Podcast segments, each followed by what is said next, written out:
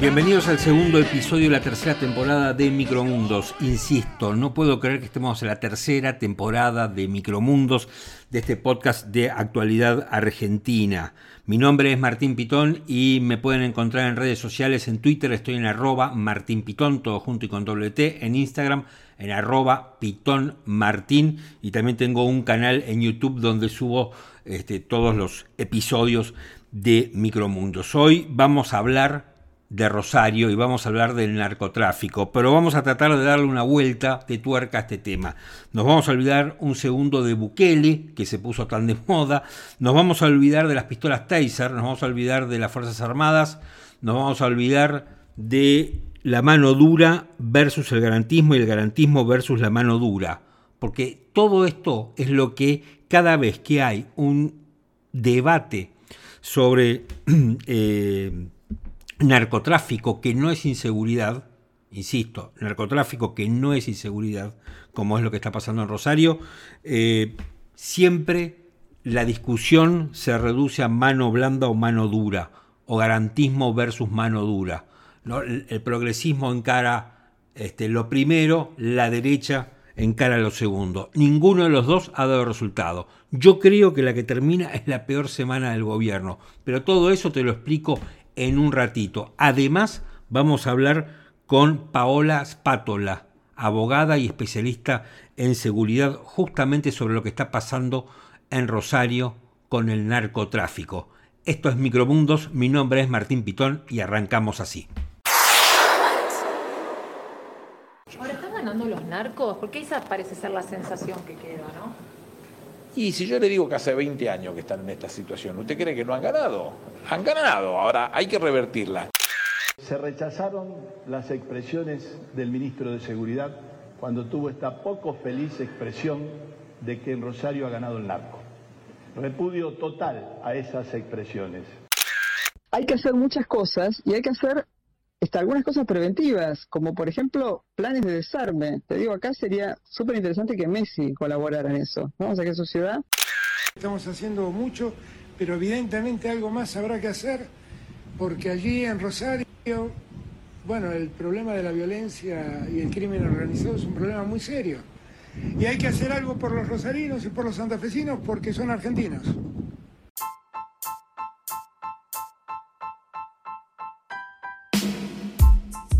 Bueno, en el compilado que hicimos seguramente eh, ya sabrás de, quiénes se trata, pero por las dudas este, lo repito, ¿no? Escuchabas eh, en primer término a Aníbal Fernández, después al gobernador Omar Perotti, eh, luego a Sabina Frederick, que fue la ministra de Seguridad de Alberto Fernández, es decir, fue ministro de Seguridad hace 10 minutos, ahora es la titular de Cascos Blancos y ya lo que propone Sabrina Frederick parece este, un delirio. ¿no? Ya es un delirio. Esta persona manejaba la seguridad de la Argentina hasta hace un rato.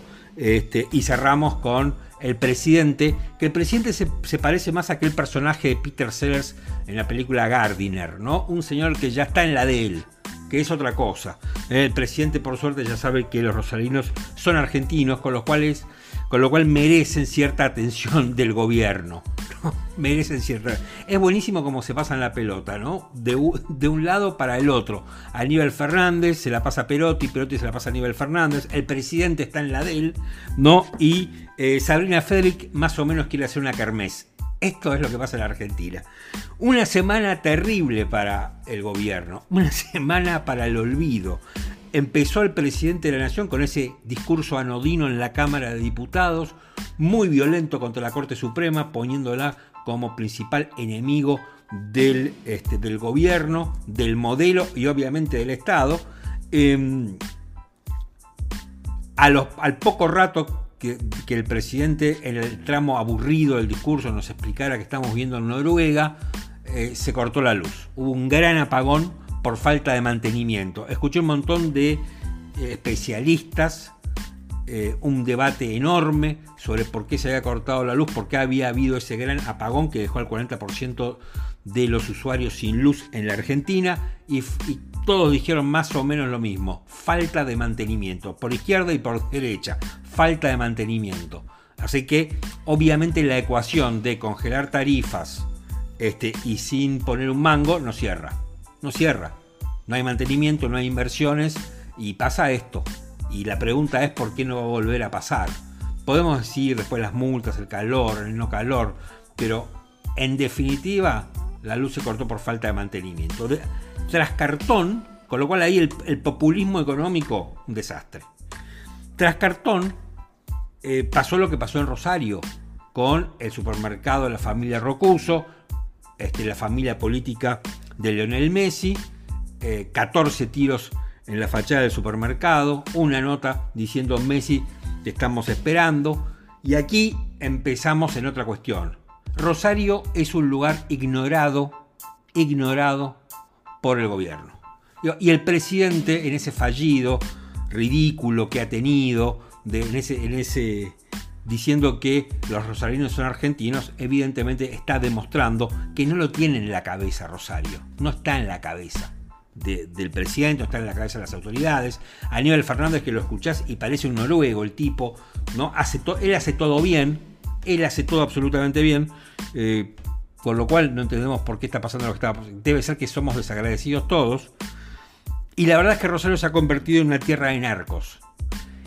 No podemos pensar que lo de Rosario es un problema de inseguridad. Está mal aquellos que creen que es un tema de inseguridad. Rosario es un problema más serio. La inseguridad es otra cosa. Rosario es otra liga. Ahí está el crimen organizado. Rosario es distinto. Sale de la matriz. ¿no? Y Rosario, eh, va, si seguimos así, va a empeorar. Rosario eh, una parte de la provincia de Buenos Aires se puede convertir en Rosario. Después vamos a ver por qué todavía una parte de la provincia de Buenos Aires no es Rosario. Tal vez tengamos alguna respuesta a lo largo del programa. Pero lo cierto es que Rosario se ha convertido en una tierra de narcos. ¿Y por qué digo que es algo peor? Porque el narco lo que hace es reemplazar al Estado. Lo que está pasando en Rosario es el reemplazo del Estado por las leyes que son impuestas por las organizaciones de narcotraficantes. Esto es lo que pasa. Y esto se hace, y solamente se puede hacer, con la complicidad del poder político. Y aquí lo que está pasando y lo que nos estamos avivando es que el poder, el, poder del narco se infiltró en la política. Y esto es un tema sumamente serio, porque es el punto de inflexión. Cuando vos estudias lo que pasó en Colombia con el famoso Pablo Escobar Gaviria, ¿En qué momento Pablo Escobar, Gaviria se hace verdaderamente poderoso y fuerte? ¿Por la plata? No solo, sino cuando él puede penetrar el tejido político. Cuando él penetra el tejido político, ahí empieza a cobrar verdadero protagonismo y verdadero poder. Hasta ahora, hasta hace pocos años, pensábamos que los narcotraficantes, que eran menos organizados, eran más amateurs, eh, digamos, cuando cooptaban algo era a la policía, ¿no? A la policía. Pero que el, poder político se mantenía blindado. El poder político estaba como ajeno, estaba aislado. Bueno, eso me parece que e, ese paradigma que teníamos cayó, no va más. No va más. El Estado argentino tiene que entrar en Rosario. Y acá me parece que, tenemos que dejar este planteo de con dos taser y un general del ejército arreglamos el problema. No es así. O sea, no te creas eso porque no es así. Ni por izquierda ni por derecha, con la retórica que estamos acostumbrados, se va a arreglar este problema porque este es otro problema. O sea, no hay soluciones fáciles para esto, pero sí hay que ponerse a hacer alguna solución. Y yo lo que sospecho es que tenemos la plataforma legal y tenemos la gente preparada para hacerlo, pero que no lo hacen.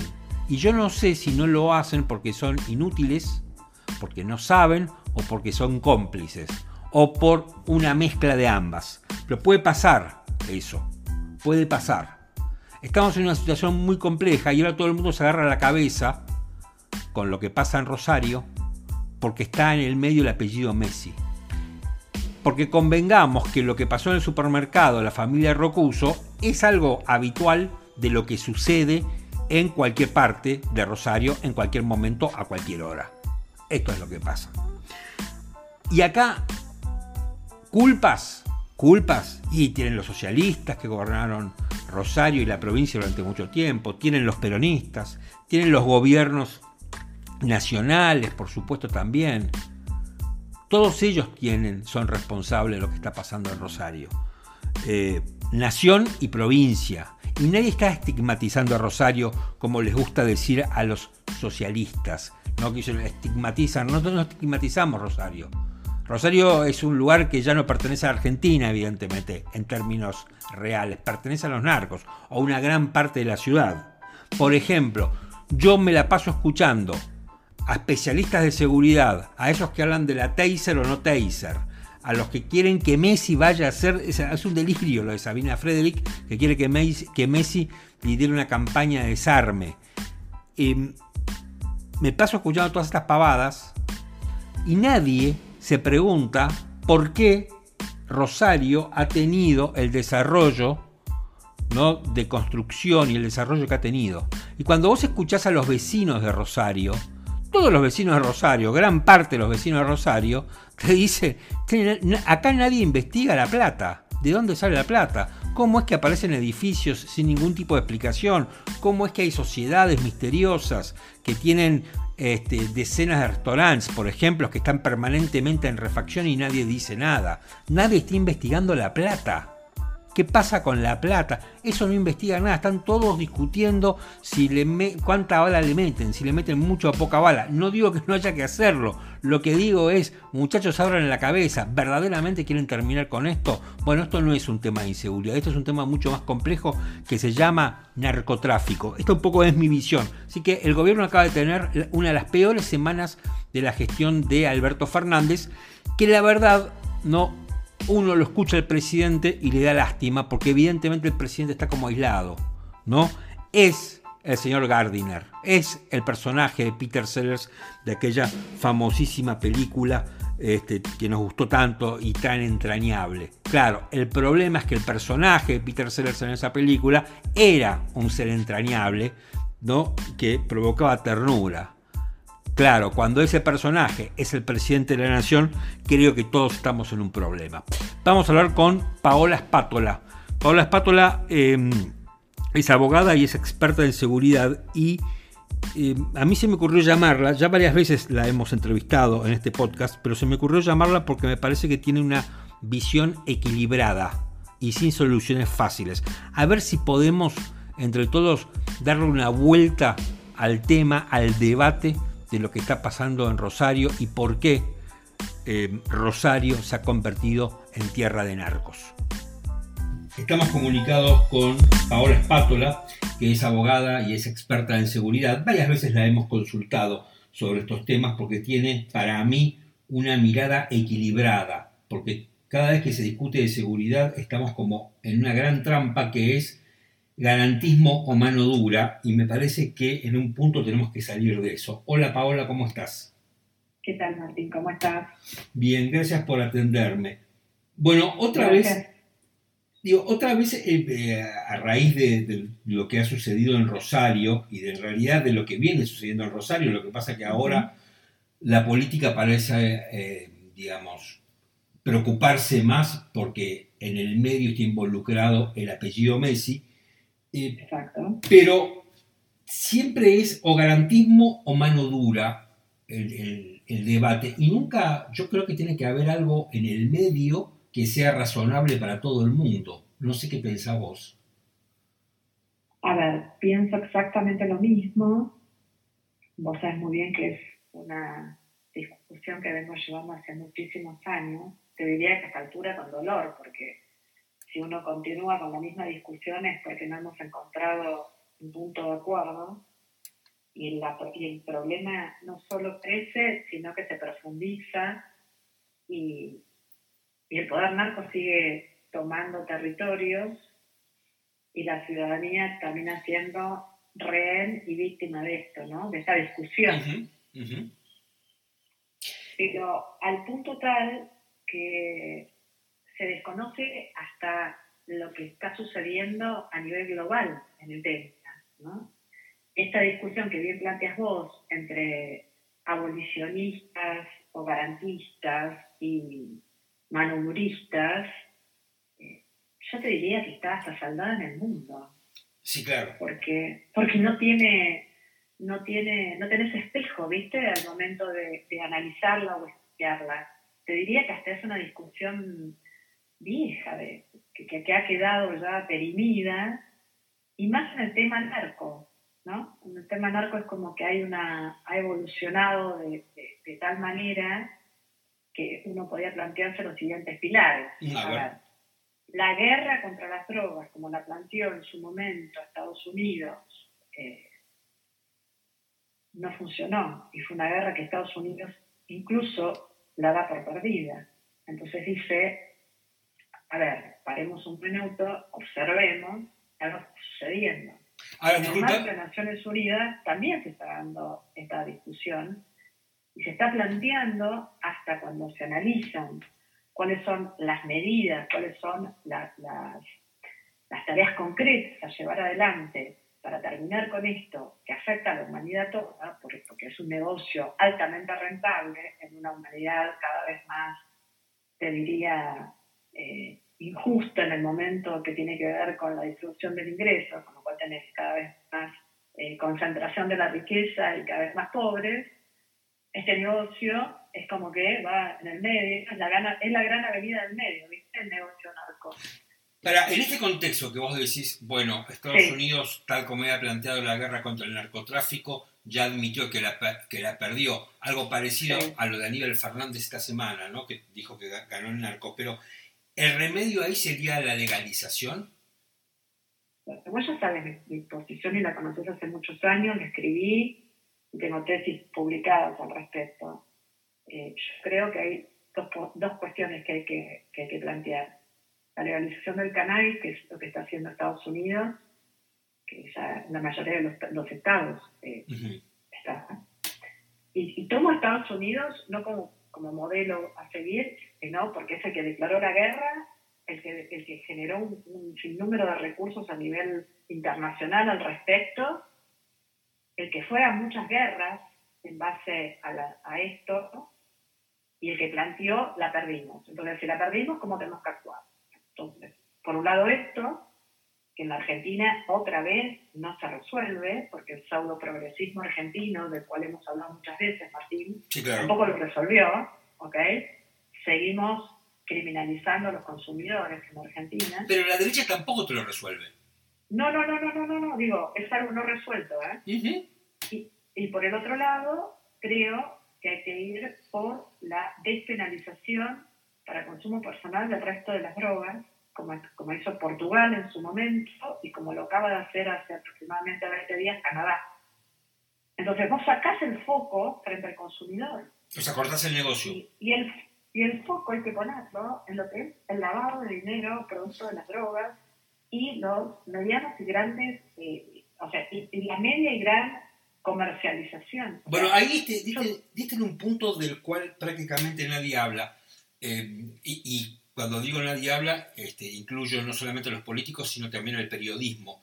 Eh, escuchando varios programas de radio que, querían, que hablaban con vecinos de Rosario, prácticamente te diría que el 80% de los testimonios decía, pero tienen que ver, o sea, eran más sensatos los, los vecinos que los políticos y los expertos que este, decían, acá hay un montón de obras en Rosario que no tienen explicación ni forma de ser y lo que tienen que investigar es eh, la plata, decían. Los vecinos más sensatos eran. Es que, a ver Martín, si vos seguís poniendo toda la maquinaria del Estado en la persecución de los consumidores, porque eso lo que permite es que después las fuerzas de seguridad hagan estadísticas, ¿eh? vos sacás el foco real, y el foco real es la persecución del lavado. Lo que te dicen los vecinos es cierto, cómo se construyen, o sea, cómo se construyó ese sinnúmero de obras, ¿sí? En una sociedad, en una sociedad que está subsumida hace más de 20 años en esta problemática. O sea, la problemática de Rosario no es nueva. en absoluto. Entonces, lo que dijo Aníbal Fernández me parece patético, porque vos como ministro de Seguridad de la Nación, vos nunca perdés. Pero es patético, pero es real. A ver, a mí no me pueden ganar. Me pongo del otro lado. Sí. Yo puedo decirte que pasó a nivel global en lo que era un paradigma. El paradigma tradicional perdió, pero hay un nuevo paradigma en el mundo. Y se trabaja en base a ese paradigma. El problema en la Argentina es que no, no, o sea, ¿cuál es el paradigma No- que sigue No tiene el paradigma. de Seguridad de la Nación? Ninguno. Claro, está bien. O sea, porque no perseguís la plata, no perseguís a las organizaciones, no, no, no haces nada. O sea, perseguís al tipo que Exacto. consume. O sea, vos tenés una provincia tomada, a es la provincia de Santa Fe con una ciudad importantísima como Rosario, está tomada. O sea, realmente hay una discusión de soberanía en, esta, en este tema. Bueno, sabes que mientras yo eh, preparaba el reportaje con vos y pensaba temas para proponerte, eh, cambié, cambié como el foco de- de la charla, de lo que yo quería charlar con vos, porque en un momento me di cuenta que este no es un problema o una cuestión de inseguridad como tantas otras veces vos y yo hemos charlado, sino que era una cosa mucho más seria, donde es, digamos, y, y- creo que va en línea con lo que vos decías, donde acá determinadas organizaciones narcos están reemplazando al Estado en Rosario. Claro. A ver, vos te debes acordar, hace aproximadamente 15, 10, 15 años, eh, cuando hubo una protesta de los comandos en Brasil, tomaron eh, Río y pusieron al, al lado de cada, acá, al, al lado de la, de la- del título de cada ministerio, ponían el nombre de Poder Paralelo. ¿Ves? Esto es lo que, lo que pasó. Ya está. Entonces vos tenés una discusión de soberanía. Realmente está en juego la soberanía. Y- Entonces esto me parece que es lo que estás planteando. Es mucho más profundo. Muchísimo más profundo. Y hablamos de Rosario y ni que hablar también de la provincia de Buenos Aires. Bueno, espera que, espera que ya llego ahí. Eh, Sí. pero, eh, ¿por qué es Rosario? O sea, ¿cómo, cómo descri- describirías vos Rosario? Bueno, ¿por qué es Rosario? Rosario es porque es una ciudad pujante económicamente, porque se permitió esto que planteaban los vecinos. A ver, de por acción o por omisión hubo lavado, hay lavado, lo ves, ¿ok? Tenés un puerto extremadamente importante y tenés lo que tiene que ver con el vínculo, o sea, la zona, lo que sería el NEA, Brasil, armas, comandos. O sea, hace muchos años, eh, en soledad, hemos denunciado, y lo hemos hablado nosotros, hablando de la inseguridad en sí, muchas veces cuando planteábamos, eh, hace muchísimos años, me, me da esta cosa, porque parecemos muy viejos, pero no por eso no digamos de cuándo, eh, cuando planteé, ¿te acordás? El desastre civil. ¿Por qué era? Porque se veía que esto iba a pasar. ¿entendés? O sea, hoy estamos viendo lo que uno adelantó que iba a pasar. Y no es porque uno haga futurología, es porque cuando vos estudias un tema, planteas cuáles son las consecuencias de un abordaje bien hecho o de una falta de abordaje. Bueno, no se abordó como corresponde, claramente estás frente a connivencia policial, connivencia judicial, connivencia política, connivencia empresarial. Digo, es tan grave lo que está sucediendo que hoy yo estaba en una reunión con colaboradores y les dije, ¿saben lo que más me preocupa? Lo pasó en otras partes del mundo, por ejemplo en Colombia, que es un, es un país que yo conozco mucho, cómo fue, cómo evolucionó, lo, lo, lo viví allí, lo trabajé allí. La gente, el pueblo salía a las calles ante un acto de esta magnitud. Ahora, me parece que hay un tema que se soslaya un poco y en- entiendo por qué, y es cuando vos lees, vos mencionabas a Colombia, cuando vos lees eh, la, la historia de Pablo Escobar y, y de los carteles, los tipos verdaderamente cobran poder, eh, digamos, por un lado, garantizando un producto bueno, ¿no? Porque, digamos, tenían eso. Eh, como, una, como cualquier empresa que fabrica cualquier producto. Pero la- la- la- Sí. el otro pilar era eh, cuando ellos penetran el poder político. Eh, digamos, y siempre en la Argentina, tradicionalmente, al menos aquellos que nos gusta la política desde hace 20 o 30 Muchos años, años. muchos años, no, siempre es la Argentina como lugar de tránsito y la política siempre parecía como blindada. O sea, los políticos nunca estaban vinculados con el narcotráfico y como mucho eh, llegaba hasta alguna policía. Me acuerdo el viejo caso de la policía de la provincia de Buenos Aires. Pero hasta ahí llegaba el tema, con lo cual todo el sistema estaba como protegido, estaba como blindado. Parecía que los narcos podían, y tampoco eran, tampoco eran esta- estas bandas con este poder. Ese paradigma, ese modelo que nosotros teníamos en la cabeza, en Rosario cambió y ahora están metidos en la política. Sí, sí, sí, y en la provincia de Buenos Aires también. Y en la provincia de Buenos Aires también. Es que cuando vos pensás en la política, pensás, o cuando uno habla desde, plantea desde la política, mirás a las cabezas salientes, o sea, los dirigentes de mucha importancia, por dónde penetran, por lo más bajo, y sabes por dónde empezaron a penetrar cuando el puntero político fue reemplazado por el transo. Ujú. Claro, y eso tiene que Yo- ver con la... Con, eso Yo te tiene- invito, Martín, Sí. cuando vos analizás cómo se fiscaliza en una provincia enorme una elección, que sean honestos y te digan los políticos que hacemos política en el territorio, Sí, si no hay un montón de lugares donde los que te fiscalizan son los trans, porque vos desde la política perdiste, perdiste tu forma de ingresar a los barrios. o sea, la política, lo que vos estás diciendo es que la política perdió la calle.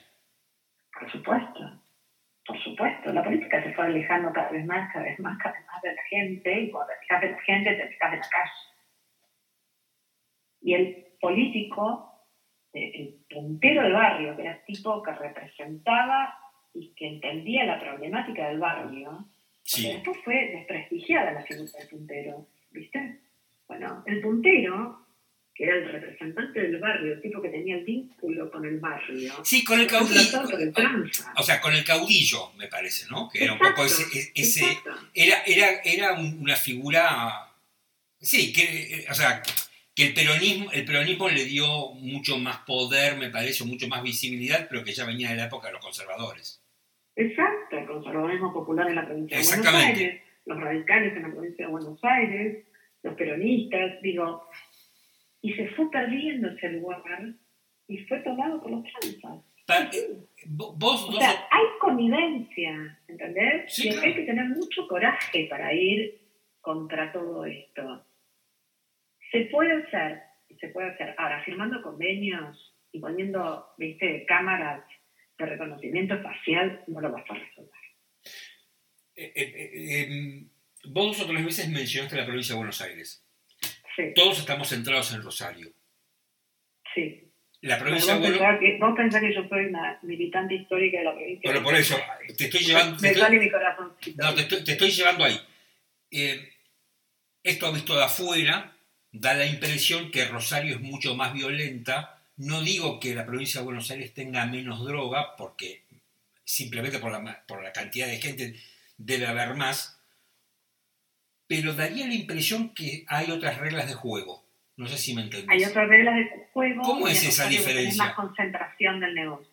¿Y cuál- cuáles son las diferencias entre uno y otro? tenés más concentración del negocio en, en Rosario. Provincia de Buenos Aires tenés, te diría, como vos lo voy a tomar tu metáfora.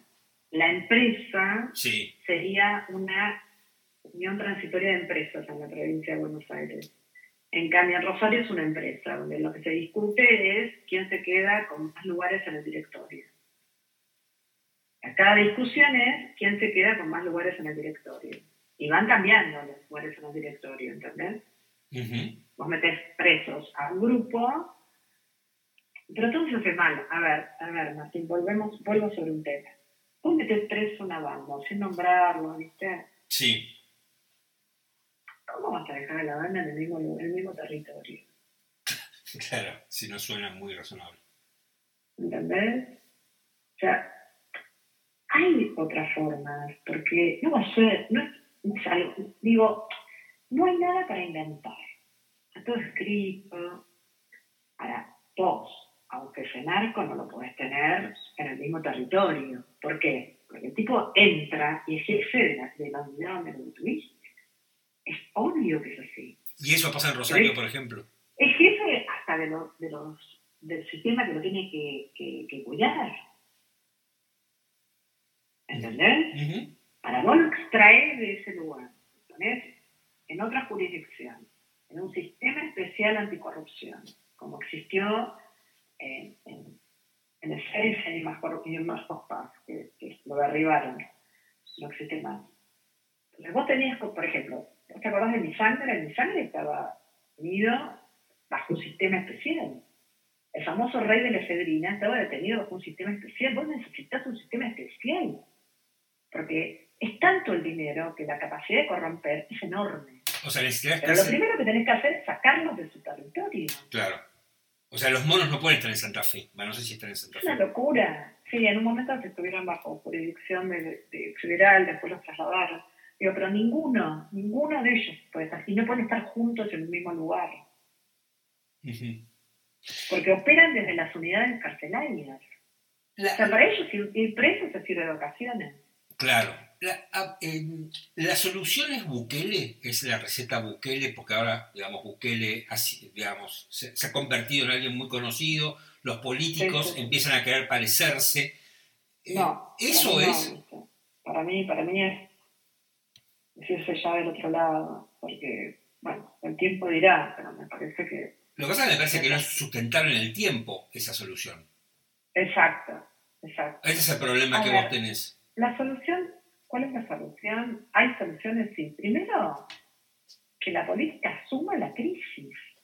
El gobernador de la provincia de Santa Fe en ningún momento solicitó la- que, que se ponga en funcionamiento el comité de crisis de la ley de seguridad interior, por ejemplo. Con lo cual vos tenés a, en funcionamiento el comité de crisis operando en la provincia de Santa Fe con foco en Rosario. O sea, se firmó un co- en el día de la fecha se firmó un convenio para poner cámaras. A mí me parece una falta de respeto a la gente. eso.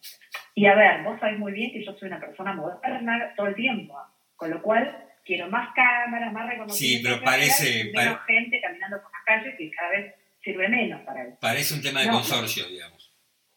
Pero digo, el tema es de una gravedad tal que lo que se tenía, lo que se tiene que estar discutiendo hoy es, ¿está en juego la, realmente la soberanía? Tenemos, tenemos, está tan delicada la situación que de mínima que esté operando el comité de crisis en base a la ley de seguridad interior, donde tenés que actuar con las fuerzas federales, las fuerzas provinciales, el poder judicial, con, o sea, dedicado, o sea, el- el- tenés que tener juzgados en turno dedicados pura y exclusivamente a esta tarea, la fiscalía, eh, la procuración dedicada, la procuración nacional, ¿no? Ujú, Eh, sí. Federal, dedicada a esta temática, o sea, tenés que armar un búnker en Rosario. Eh, ¿Tiene Pero que sentido? la ley te ampara aparte, Martín, para eso. Claro. Y cuando dicen, utilizamos a las Fuerzas Armadas, no sé qué, en lugar de discutir eso, obviamente que puedes utilizarlas. No vas a tener a los militares en funciones de seguridad.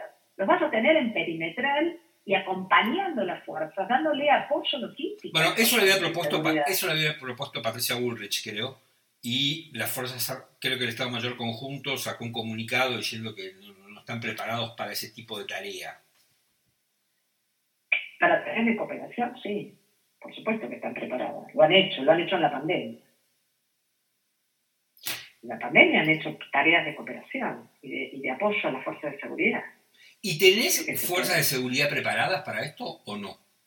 Porque también es, es- esa es otra cosa. Tenés para armar grupos de élite. Sí. Hay fuerzas, o sea, las fuerzas están, hay, hay hombres y mujeres muy preparados. Lo que pasa es que también tenemos que sincerarnos con respecto a lo que es la vocación, la retribución a esa vocación y el cuidado de los que te cuidan. Sí. ¿viste? A mí me parece que es una asignatura también en la Argentina. Me parece que hay una, hay, o, o lo que yo estoy pensando después de toda esta charla, es que, a ver, por un lado tenés el marco legal, que ya lo tenés, no hace falta hacer demasiado, o, o- o en gran No, parte la plataforma legal la tenés, tenés la gente lo suficientemente preparada? O sea, no lo hacen por torpes, por cómplices. O sea, lo que, te lo que está fallando en definitiva es la decisión política. De... Pero no tengas dudas, María, yo no puedo entender, te soy honesta, ¿eh? que una persona como el gobernador de Santa Fe, que es un hombre de la política, un hombre preparado, pero no es un hombre que recién llegó, no haya convocado y solicitado la convocatoria del Comité de Crisis, o sea, se, lo solicita el Gobierno Nacional, se lo debería solicitar el Gobierno Nacional, por, el, por, por, por la gravedad institucional. O sea, vos me preguntás, y bueno, pero entonces vos me estás planteando que hasta puede llegar a necesitar intervenir en la provincia de Bueno, es un planteo que hay. Hay, hay una discusión. Yo no lo descarto, ¿eh? Ahora, hay una cosa, para la paz vale mucho más de todo lo que se está discutiendo. Me, me pasa una cosa terrible que es, vos sos peronista, así que vas a saber de, vas a saber de lo que te hablo. Lo que no entiendo, y ya ni siquiera lo digo por una cuestión del bien público, sino por, por, por el ADN del propio peronismo, e incluso hasta te diría por una cuestión de supervivencia electoral. ¿Cómo el peronismo se banca a perder la calle? Eso, eso no lo entiendo. Digo, todo lo malo puedo... No, no, entiendo eso. que yo soy una peronista muy particular, ¿no? no pero digo, todos sabemos... Diría que soy un outsider. Sí. El peronismo perdió la calle hace muchos años. Hace muchos años. Primero lo perdió eh, con lo que te planteaba anteriormente, cuando dejó, eh, cuando los punteros se corrieron porque les convenía correrse y negociaron con los transos y los transos se terminaron apoderando de, de los barrios y terminaron siendo los benefactores en los barrios más humildes. Perdió las calles cuando el movimiento obrero cede frente a la presión de pequeños grupos. Digo, hoy la calle de quién es? De nadie. Bueno, los transas, en gran parte. Por supuesto, por supuesto. Pero aparte vos fíjate una cosa que es muy contradictoria. Escuchá lo que te voy a decir. Mm y, me vas a acompañar en esto. En el ambiente tumbero, Messi es Dios. ¿Vos entendés el nivel de interna por algún directorio que se está cuestionando que terminan pegándole a Messi? O sea, Messi, Maradona, todo eso es Dios. Hay códigos tumberos que hay ciertas cuestiones que no se discuten. Claro. ¿Cómo hizo Brasil? Perdóname. Si no, disculpa, que terminé la idea que te interrumpí. No, pero esto está todo mezclado porque también hay un tema que no podemos obviar y que es la violencia en el, en el fútbol. Y la política, y la relación con la, política. O sea, fútbol, política, droga, negocios turbios, mafias. Esto, esto hay como una línea, ¿viste? Sí, claro o sea, las barras bravas que terminan adueñándose y terminan teniendo vaso comunicante con los, con, los transas y las transas con, con, con, la policía y la policía con los policías. O sea, ¿entendés? Es como una gran, esto que decías vos anteriormente, es como una gran empresa donde cada uno tiene un rol. Sí. Y terminan pisoteándose unos contra otros. Yo creo que ya no da para más. ¿Entendés? No, no va para más. No va para más, porque ¿en qué, ¿en qué te vas a transformar? O sea, porque aparte vos pensás que el negocio avanza, avanza y avanza, y el negocio ya es cada vez, te diría, hasta más sencillo de tener. Claro. Porque el ingreso de las sintéticas ha hecho de este, de este negocio, porque cuando uno habla de narco parece que solo fuera la cocaína, marihuana, cocaína, te diría que eso ya es casi viejo. Sí, sí, son drogas vintage. Vintage, claro. Sí, claro, sí, sí. Hoy, hoy, en una habitacióncita chiquitita, en un trailer, es sintética. Claro. Eh, Paola, me encantó esta charla eh, que acabamos de tener porque encontré. un placer no, pero encontré la mirada que. que una, una mirada, eh, digamos, equilibrada, porque me parece eh, que estamos cayendo otra vez en lo mismo, ¿no? En este, garantismo malentendido versus mano dura. Y me parece que ninguna de las dos recetas funcionan y, no hay ninguna receta cerebral, digamos, no encuentro nada. No hay un análisis integral del problema ni tampoco se quiere ver desde dónde, cuándo, cómo arrancó y hasta dónde llegamos. Si no asumimos que todos nos equivocamos y a todos nos fue mal, eh, es muy difícil. Por eso arranqué planteándote cuando un gigante como Estados Unidos se sentó y dijo, yo, como la planteamos hasta ahora no funcionó, a ver qué hacemos. Claro. Paola, gracias. ¿eh? un cariño grande. ¿eh? igualmente.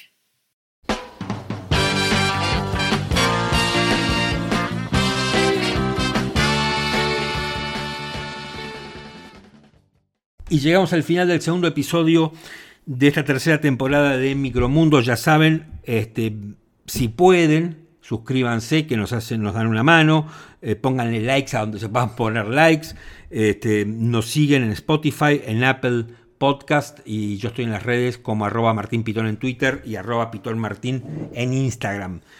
Eh, serie recomendada de esta semana, Tulsa King. Tulsa King está protagonizada por Sylvester Stallone. Para mí es uno de los hallazgos de este, de este año, sí. Creo que empezó el año pasado. No, el año pasado. Del año pasado que este, terminó ahora su primera temporada con los primeros nueve episodios. Es la primera vez que Sylvester Stallone hace televisión. Espectacular. Es una serie que a mí me gusta mucho, que eh, Stallone encarna un gángster de New York que pasa 25 años en prisión sin decir absolutamente una palabra, que respeta la omertad. Y allí este, sale en el primer capítulo, cumple su condena, cumple su sentencia este, eh, Stallone y sale.